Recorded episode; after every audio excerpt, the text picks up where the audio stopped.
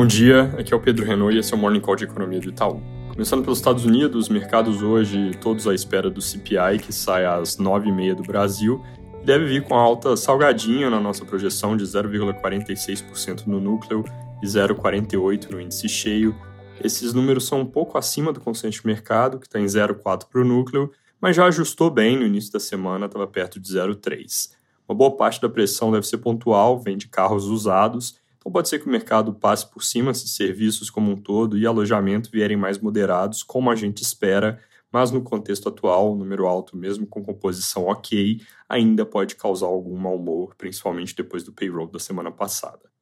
Aqui no Brasil, a nova data prometida era hoje, mas aparentemente a apresentação do relatório sobre a proposta de arcabouço fiscal vai ser adiada de novo, dada a notícia que ontem o relator Cláudio Cajado se reuniu com os ministros da Casa Civil e Relações Institucionais e, na saída da reunião, evitou dar prazo quando perguntado sobre o parecer, deu a entender que ainda pode demorar. Essa foi a primeira reunião do relator com membros do executivo e ele disse que ainda precisa passar também com líderes partidários e o presidente da Câmara, porque o texto ainda não está maduro. Lembrando, a intenção inicial era ter a votação da Câmara até hoje. Depois virou parecer até hoje, votação em tese na semana que vem, aparentemente a pedido do ministro Haddad, e agora esse prazo, obviamente, corre o risco de escorregar mais. Além desse adiamento, os jornais de hoje seguem reportando a tendência de mudanças para deixar o projeto marginalmente mais duro, que são diminuir a lista de exceções, deixar os parâmetros futuros travados já na mesma lei complementar e colocar gatilhos de contenção adicional de gastos quando as metas não forem cumpridas.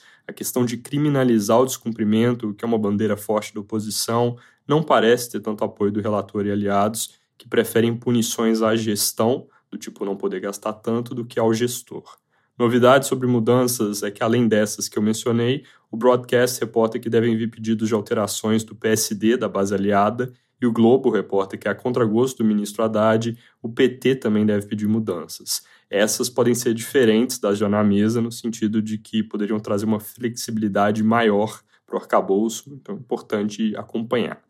Antes de mudar de assunto, só vale lembrar que, mesmo sem relatório oficial, pode ser que em breve comecem a sair mais informações à medida que ele for mostrando o rascunho nas conversas que vai tendo.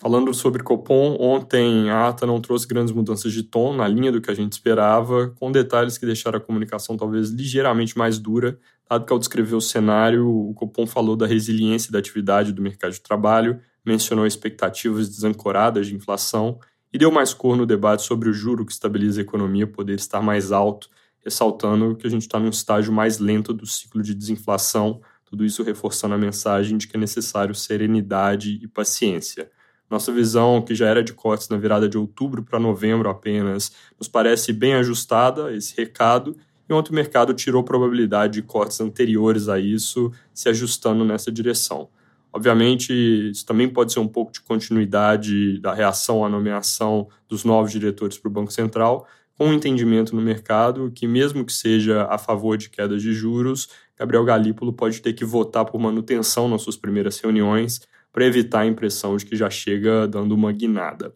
Ainda sobre Galípolo, ontem ele deu suas primeiras entrevistas após o anúncio oficial, mas destacou nelas que ele ainda não foi confirmado para o cargo porque falta a sabatina e por isso evitou responder perguntas sobre política monetária.